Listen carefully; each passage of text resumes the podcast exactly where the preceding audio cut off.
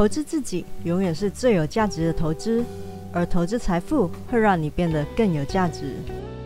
大家好，这里是财富自由的路上，定期为大家带来理财观念与投资知识。我是 Felicia。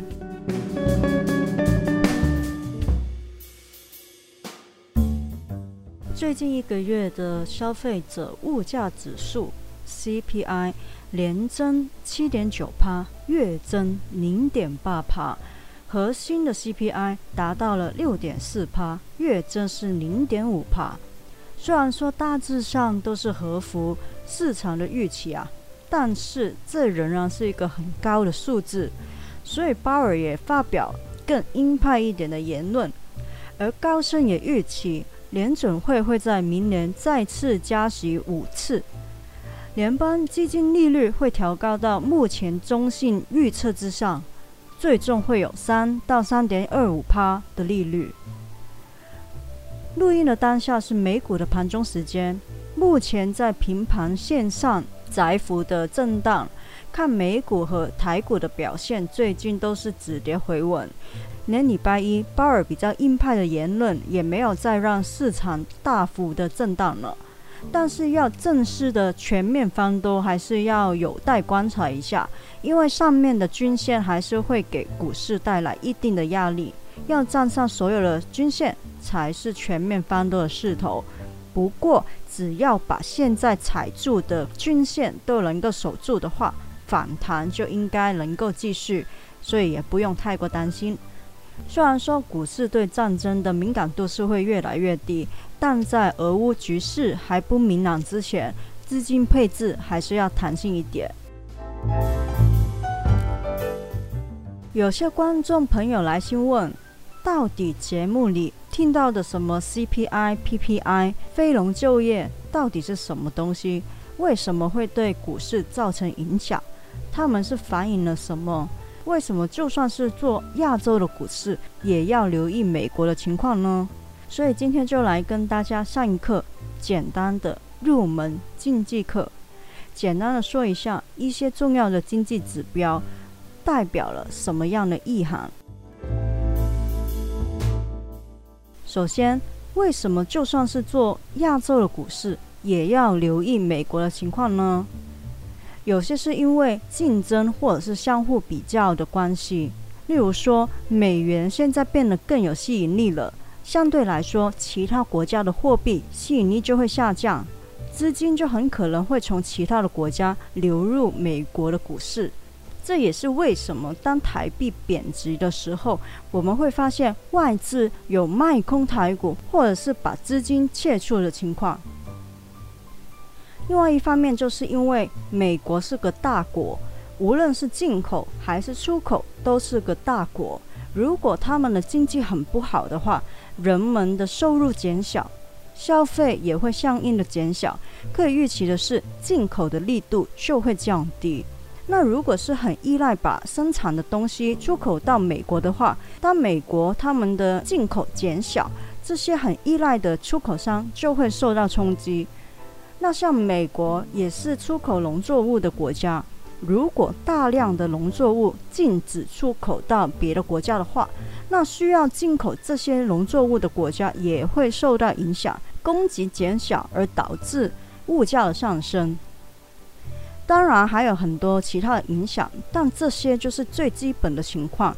所以做股票不只是要看自己地区的新闻，还要留意国际的动态。话说回来。现在就简单解释一下常听到的重要经济指标的代表意义。过几天我应该也会整理一份表格，呃，可能在四月份的时候吧，会放到我的网站上去，到时候大家也可以看一下详细的文字版内容。首先，联邦基金利率目标。也就是最近常常提到的什么加息啊，要加几码，就是跟这个有关。利率的升降其实是反映经济的好坏，这其实也是我以前有讲过的事情。因为当经济成长发展的时期，加息是代表经济快速的增长。不过当然，加息也会影响企业的成本。尤其是很多公司近期都暂停了至少两百五十亿美元的交易，像是 Tesla 最近也推迟了十亿美元的汽车租赁支持证券发行计划。原因也很简单，因为要还款的利率提高了嘛，说不定得到融资之后再投资也划不来，那就干脆先暂缓一下。另外，跟利率也是有关的，就是 GDP，国内生产总值。如果国内生产总值是大幅的增长的话，就是反映那个国家、那个地区经济的发展是很好的，国民的收入增加，消费的力度也随之增加。在这种情况下，那个国家的央行就有可能会提高利率，从而去紧缩货币的供应。增加那个国家的货币的吸引力。接下来有 PCE，PCE 就是个人消费支出，PCE 是衡量民间的消费通膨的关键指标。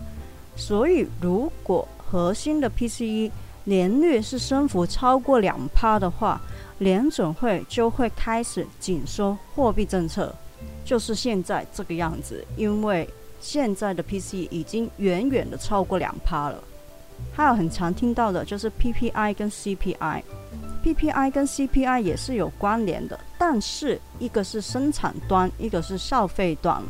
PPI 就是生产者物价指数，主要也是衡量通膨的先行指标，它可以衡量各种的商品在不同的生产阶段的价格变化情况。当生产者对产品或者是服务收费比较高的时候，比较高的成本也会转嫁到消费者身上，造成通膨。而 CPI 就是消费者端的，CPI 全称就是消费者物价指数，这个是根据跟居民生活有关的产品以及劳务的价格统计出来的物价变动指标。同样的，也是衡量通膨的重要指标之一。接下来有消费者信心指数，消费者信心指数反映着消费者个人的财务状况以及对国家经济状况的看法，是消费者支出的先行指标。如果消费者很有信心，也就是说我们看到指数是上涨的话。就会对债券的市场造成利空，让债券下跌，但是会利多股票的市场。而如果消费者普遍信心都不错的话，经济走强，联准会也是有可能会提高利率，让美元相对的走强。接下来也是大家会常常听到的非农就业人口的变动。非农就业人数呢，其实就是指制造行业跟服务行业的发展以及它的增长。数字减少的话，就代表企业减低生产，经济是步入衰退，对美元是不利的，就有可能让联总会降低利率。反之，如果非农就业人口是上升的话，就代表企业加大生产。制造行业跟服务行业的发展是更好的，经济也是更好的。以上呢，就是一些常常会在新闻或者是分析师会讲到的一些重要的经济指标。当然，还有一些可能也是很重要，但是没有到那么常听到的。那一些我也会整理出来之后放到一张表格里面，让大家可以再去参考一下。做股票除了要资金分配、要看基本面之外，其实有国际观，会看国际的时事、政局发展也是很重要的。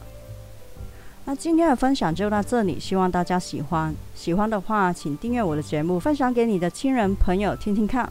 我是 Felicia。下次见哦，拜拜。